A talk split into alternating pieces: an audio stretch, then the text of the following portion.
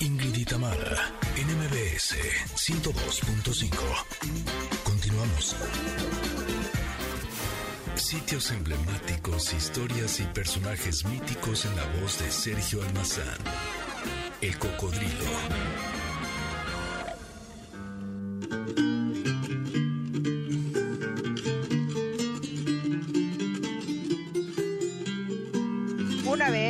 La bienvenida a nuestro querido Sergio Almazán. Esta canción estaba muy bonita, la Sol Fa Mi Re de Ars Nova, pero está más bonito lo que nos va a platicar eh, nuestro querido Sergio el Cocodrilo el día de hoy. ¿Cómo estás, Cocodrilo? Buenos Hola, días. Sergio. Mi querida Ingrid, mi querida Tamara, eh, seguramente ustedes van a coincidir que de quien vamos a hablar ahora representa el, el gran emblema de la mujer eh, mexicana en ese momento, mujer novohispana, eh, que ha dado México al mundo, eh, tan importante que está comparada con eh, Luis de Góngora y Argote o este o con los grandes escritores contemporáneos como podría ser eh, Octavio Paz. Pero más allá de las comparaciones, como bien decía Ingrid, esta música de fondo, quien también, por cierto, es una música eh, barroca eh, mexicana, eh, correspondía a la época de esta mujer de la cual estoy reservando el nombre porque quisiera que mejor en la en los labios, en la voz, en el sonido de dos mujeres que seguramente admiran a esta otra mujer, quisiera que lo dijera. Me encanta que hayas elegido a esta mujer, Sergio, porque sin lugar a dudas es una mujer que nos inspira. Y como ya lo decías, sí es, es una mujer emblemática. Eh, justo el claustro de Sor Juana, eh, a 326 años de la muerte de la décima musa. ¿Por qué le decían la décima musa, Sergio? Por el tipo de la eh, composición eh, literaria, eh, esta forma, bueno, que era del barroco, eh, de escribir así, ¿no? De, de hacer estos versos en décimas, es ahí la décima musa, porque eh, es quien alimentó, quien fomentó, quien creó eh, discursos literarios, no solamente en, versos, sino también en prosa, en grandes ensayos que le costarían eh, la cárcel. Pocas veces se habla sobre esta persecución intelectual de ese mundo, no me lo van a creer, pero en época eh, novohispana, en época barroca, siglo XVII, XVIII, eh, hubo puntos suspensivos, eh, este, la Nueva España, después ya eh, México, pues eran eh, países altamente machistas y negados el conocimiento a las mujeres. Suena muy interesante, pero además, eh, como que todos o muchos de nosotros tenemos una idea de Sor Juana como muy guerrera, como muy transgresora también, como saliéndose precisamente de, de estas prácticas machistas para lograr llegar hasta donde llegó finalmente, este, con, mucha lucha pero seguramente también muy sensible, ¿no? Este, y que la hacía escribir de esa manera. Claro, muy sensible, como bien dices, muy guerrera, eh, este, de un temperamento rebelde. Eh, por ejemplo, eh, este, su abuelo eh, materno, hay que decir algo. Ella, su padre, Pedro Manuel de Asbaje, este, tuvo eh, dos hermanas más, eh, y ella es la más eh, pequeña, pero ¿quién es Pedro Manuel de Asbaje? Pues era un religioso, era un, un sacerdote. Este, entonces, pues no las pudo registrar como hijas suyas. Sería su abuelo materno, el padre de doña Isabel Ramírez de Santillana, quien era eh, la mamá de, de Juana Inés, quien los eh, bautiza con ese nombre, pero en su acta de nacimiento sí dice hija de Dios, se refería a que eran hijas fuera del matrimonio. Entonces, ese era un religioso. A mí me parece que ya desde su nacimiento está marcado a la Marca, rebeldía. claro, claro. Entonces, si, si nos atenemos a ese principio eh, psicoanalítico de que infancia es destino, pues en ella estaba marcada justamente por esa rebeldía de dos hombres que se habían enamorado, que no podían enamorarse bajo los cánones eh, religiosos de la época y que, eh, por ejemplo, a los cuatro años de edad, su madre, este, doña Isabel Ramírez, eh, descubre que, eh, este, que Juana Inés tenía sobre eh, sus piernas en la biblioteca de su abuelo unos libros, entonces le dice que las mujeres no pueden leer Y contesta Juana Inés, pues eh, demasiado tiempo tarde, hace ya algún tiempo que yo sé leer. Entonces, Juana Inés desde los tres años aprende a leer, díganme si no era una mujer rebelde. Sí, sí, a los 13 años, sí, adelante. No, digo, eh. inteligente además, brillante, pues. Claro, con un abuelo que la impulsó a eso, le compartía una biblioteca novohispana que llegaba justamente la poesía, llegaba, pero no solamente la ciencia, siempre que pensamos en Inés como la monja jerónima eh, de esta orden, eh, la pensamos ella eh, leyendo este, los textos de Santa Teresa o, leyendo sobre teología, era lo que menos leía. En realidad le interesaban los temas científicos, los de filosofía, a grado tal que se ponía al tú por tú a nivel intelectual con los grandes cerebros de la escuela jesuita de San Ildefonso, entre ellos a su gran amigo y quien fuera su protector, eh, Carlos de Sigüenza y Góngora, uno de los intelectuales del siglo XVIII eh, más importantes de la Nueva España y por no decir que de eh, incluso europeos, le impulsa a que siga leyendo, a grado tal que cuando ella tiene 13 años, Juana, Juana Inés ingresa al Palacio Virreinal para servir a los marqueses de Mancera, que eran los virreyes y su esposa, que ustedes eh, recordarán a eh, este, Leonor Carreto, quien se admira, se sorprende de que hable este, latín, de que hable eh, este, francés, de que hable un castellano perfecto y que además también hable náhuatl.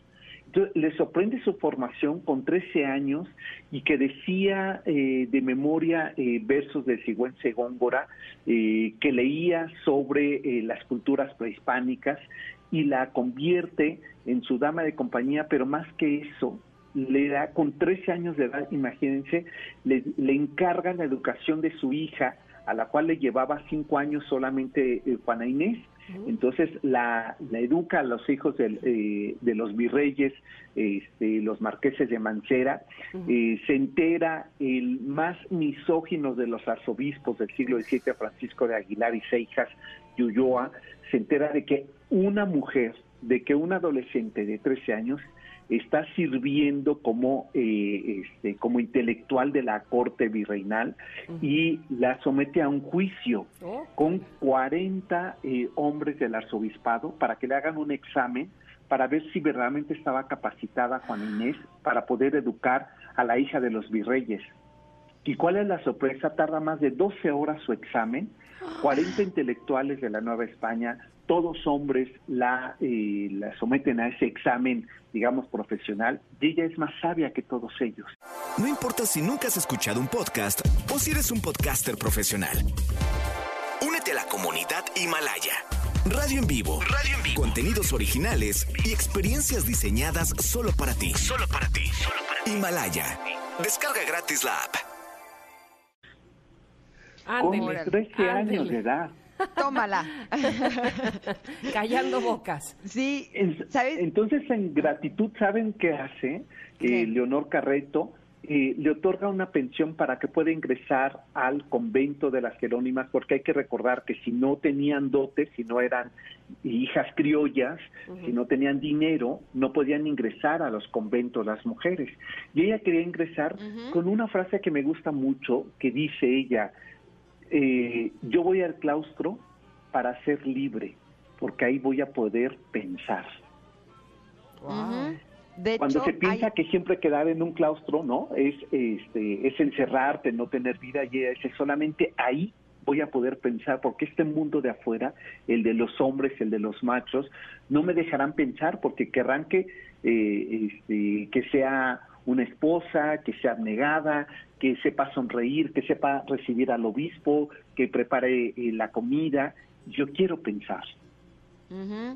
De hecho, hay una novela que leí que es como una novela de como medio biográfica, o sea, es como la escritora se llama Mónica Lavín. Mónica Lavín, ¿y qué tal la novela? Se llama Yo la peor. Yo la peor. Es lo máximo. No, no, no. Te voy a decir que me gustó mucho, que es como si la escritora eh, en esta novela estuviera como eh, eh, hablando a través de los ojos, del cuerpo, del, de la mente de Sor Juana, ¿no? qué maravilla había partes donde relataba que eh, ahí en el convento es donde como que ella se eh, podía expresar mejor. Eh, y podía escribir todo lo que escribía y la relata como una mujer que era como sensual, apasionada, o sea, tenía como, como unos tintes que no tenían que ver con lo de una monja, ¿no? Y justo esa la hacía como mucho más interesante y más intrigante. Exacto. Oye, di- dices algo, bueno, de, de, este, muchos de los elementos me quedaría con él y podríamos eh, desarrollarlos, pero el tiempo no, no nos da. Pero dices algo muy importante, es que parece que está en la piel de Juana Inés. Y Sí. cuando Mónica Lavín, eh, a través del- de los poros de esa piel, nos describe a una mujer eh, guerrera, una mujer que es Ajá. incluso perseguida, ¿no? Su propia celda se convierte en su cárcel y no metafóricamente, realmente le, hace- le hacen un juicio por aquella carta, que- la carta tenagórica, que imagínense nada más que se atreve a hacer Juana Inés, escribir una carta en contra del obispo de Portugal por Sí, eh, sí, sí, ciertas eso lo decía el libro. ¿no? Y que viene ahí en el libro y que la manera Ajá. en que lo describe Sí. es angustiante. Sí, es impresionante. Oye, Sergio, estamos realmente picadas platicando Sí. contigo sobre este tema, pero tenemos que ir a un corte. ¿Te parece si vamos y regresamos y también hablamos del claustro, precisamente de Sor Juana? Justo, perfecto, me parece muy bien, sí. Perfecto. Buenísimo. Buenísimo. Vamos Vamos, vamos, un corte. Regresamos. Uy, no se lo pierda porque sigue muy bueno.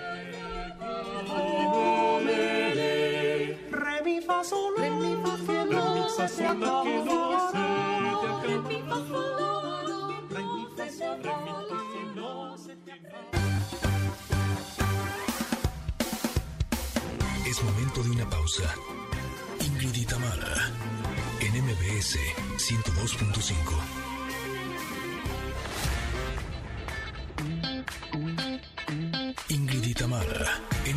MBS 102.5. Continuamos.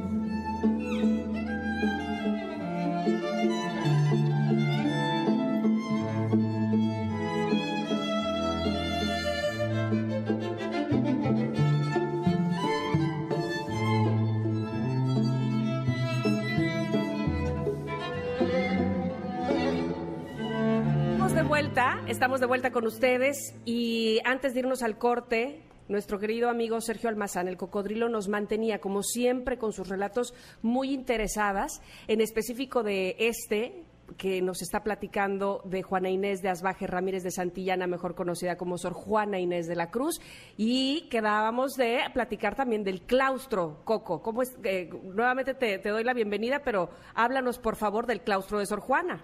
Claro, bueno, pues eh, resulta con que después eh, eh, de estar ella sirviendo a la corte virreinal de Carreto o los eh, marqueses de Mancera, pues ella eh, decide eh, tomar los hábitos eh, y primeramente lo hace en un convento que se había construido a un costado del Palacio Nacional con el objetivo de que ella pudiera entrar y salir, aunque pues como todo claustro pues era de encierro, y ella eh, pudiera servir todavía a la corte virreinal.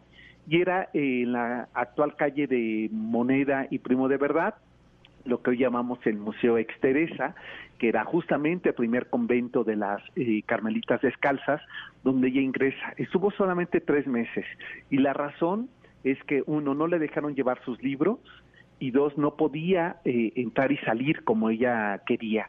Por consiguiente, a los tres meses le pide a la eh, virreina Leonor Carreto que tramite su baja, porque ella no puede estar en un convento donde ella no pueda leer, donde no pueda escribir y donde no pueda salir a discutir con los eh, sabios del México novohispano. Así es que ella sale y a la edad de 21 años, exactamente eh, este, en febrero de 1669, el 24 de febrero, ingresa hacia el sur de la, del centro eh, este, del centro histórico, en las actuales calles de Izazaga, Isabela Católica y San Jerónimo, eh, había un, un, convento de una orden que es de los agustinos, en este caso para mujeres, eh, este, donde la reciben. Y la reciben además bajo dos condiciones que pone Sor Juana que pueda ingresar con su biblioteca, que era una biblioteca pequeña, eran cerca de 10 mil ejemplares. ¿Cuántos? Por 10 mil. Ok, tranquilo. Por lo que le tuvieron que construir una parte de ese convento para poner la biblioteca, un edificio para la biblioteca. Pero no solamente eso, iba con un séquito de 10 ayudantes, 10 mujeres que le ayudaban eh, por eso cuando pensamos en Sor Juana, de bueno, pues era hija de un sacerdote, eh, este, no tenía dote y demás, pero no importó porque era la consentida de la virreina de Leonor Carreto, por lo que Leonor Carreto le puso a su servicio eh, personal que le acompañara. Esto que es enfermeras, cocineras y personal que limpiara su biblioteca. Entonces, las agustinas jerónimas, que no eran tan pobres, pobres, pobres, la aceptaron con toda su biblioteca, 10 mil ejemplares, con su séquito, para que, y que además podía entrar y salir, no era tanto de claustro ese encierro que ella iba a tener. Por ello es que ella vive feliz eh, por un buen tiempo en ese eh, convento, ¿no? Del cual, eh, pues, eh, nosotros el día de hoy podemos eh, visitarlo, es una universidad, pero lo que quiero decir es que en sus gruesos muros de eh, este mm, de adobe está la memoria y este y como soy muy romántico casi digo que hasta el eco de los eh, versos que decía, preparaba obras de teatro, escribió villancicos, este, y parte de esa música que escribió es lo que estábamos escuchando, que bien atinada eh, Janine nos ponía de fondo, ¿no? Que este es la inventora incluso de estas colaciones, estos dulces este confitados que se le daba a los niños indígenas en diciembre, ¿no? Este eh, ella promovió que se hicieran las posadas mezclando eh, monjas criollas e indígenas, eh, es decir, que promovió lo que sería el día de hoy eh, la equidad de género y eso me parece que para el siglo XVII es muy importante. Sin embargo, este, como bien eh, decía Ingrid, pues en esta novela este, de Yo la peor, que es una frase dicha por eh, este, Juana Inés eh, ya en sus últimos eh, días de, de, vida, pues eh, ella seguía en contacto con el mundo exterior gracias a la virreina que le hacía llegar información, digamos, privilegiada, que ella leía, que este Carlos de Sigüenza y Góngora le acercaba documentos que estaban de lo que estaba ocurriendo y reflexionando en Europa. Y bueno, ella eh, escribiría lo que se conoce como la Carta Atenagórica, que es un escrito en 1690 donde ahí en el convento, originalmente el convento que hoy conocemos, Claustro de Sor Juana, era el convento de Santa Paula. Eh, ella ahí escribe una carta eh, donde eh, hace una crítica eh, este, muy seria sobre el, este, el sermón del eh, arzobispo portugués Antonio Vieira, que habla sobre las finezas y esas que llaman finezas de Cristo era en realidad de que eh, es este este tema de que Cristo ha creado todo de que este el hombre eh, la mujer había salido de la costilla de Adán y eso a ella le molesta muchísimo de que minimicen la condición de la mujer, le manda una carta, la hace circular en Europa eh, gracias a Leonor Carreto, se le hace un juicio a Juana Inés, se le quiere llevar a la eh, Inquisición y este y sus defensores entre ellos Carlos de Sigüenza y Góngora y Manuel de Fernández Santa Cruz este quien era el arzobispo de Puebla lo impiden y entonces su celda se convierte en su cárcel. Ella no puede volver a salir se le retira eh, la visita a su biblioteca y, eh, y se le asigna el cuidado de las eh, este, enfermas de viruela por lo cual ella se contagia de viruela, eh, cae enferma, este, y por espacio de tres semanas ella empieza a tener alucinaciones eh, este, entre el primero de abril y el 17 de abril de 695 y ella en una forma de rebeldía se pincha eh, el dedo y con su sangre escribe arriba de su cama, en la cabecera de su cama, la siguiente frase, suplico a mis hermanas, presentes y las futuras, me encomienden a Dios que he sido y la peor que ha vivido. A todos pido perdón por amor de Dios y de su madre. Yo, la peor del mundo, Juana Inés de la Cruz. ¡Qué impresión! Se me hizo hasta nudo en la garganta. Es terrible, ¿no? Y entonces es lo deja terrible. marcado con su sangre y de ahí la frase de yo la peor de Yo la todas. peor de todas. Mm. Por Y eso muere salió el, el título El de este título. libro maravilloso de Mónica Es Lavín. una joya ese libro. Es una joya, Mónica Lavín es una muchísimo. gran escritora. Oye, pero parece mentira, fue hace 326 años. Exacto. Y lo que, y sí. lo que todavía seguimos viviendo. Sí, sí, sí, exacto. Por eso le decía, eh, me parece de una vigencia, Claro. ¿no? Eh, este, el pensamiento, la reflexión, la crítica. Y eh, muchas veces cuando escucho la inequidad de género, cuando veo esta manifestación pública de las mujeres pidiendo algo que no tendría ya que pedirse, ¿no? Sobre su derecho a la vida. Todo eso, eh, ¿sabes qué digo? No hemos aprendido nada de lo que hizo Sor Juana. ¿no?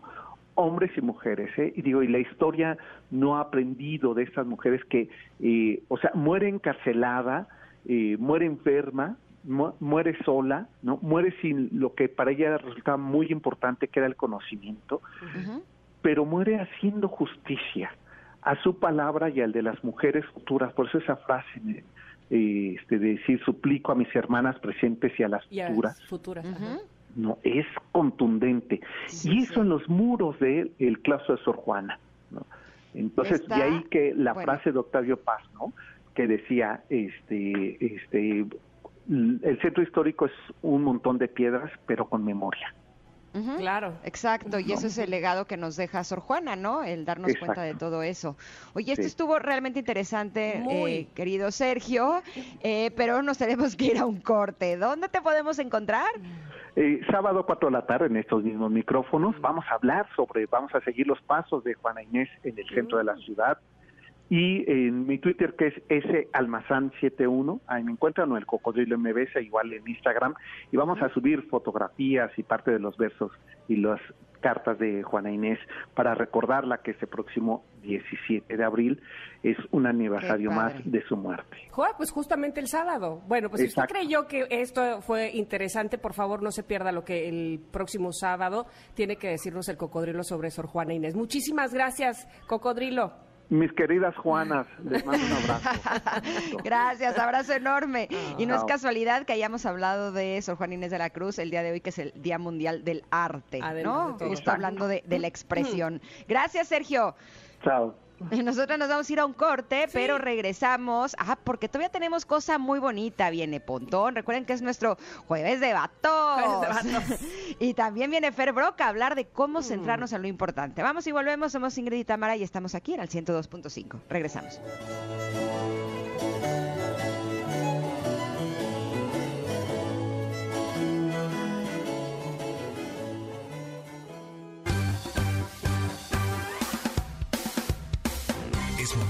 Pausa. Ingrid y Tamara, en MBS 102.5.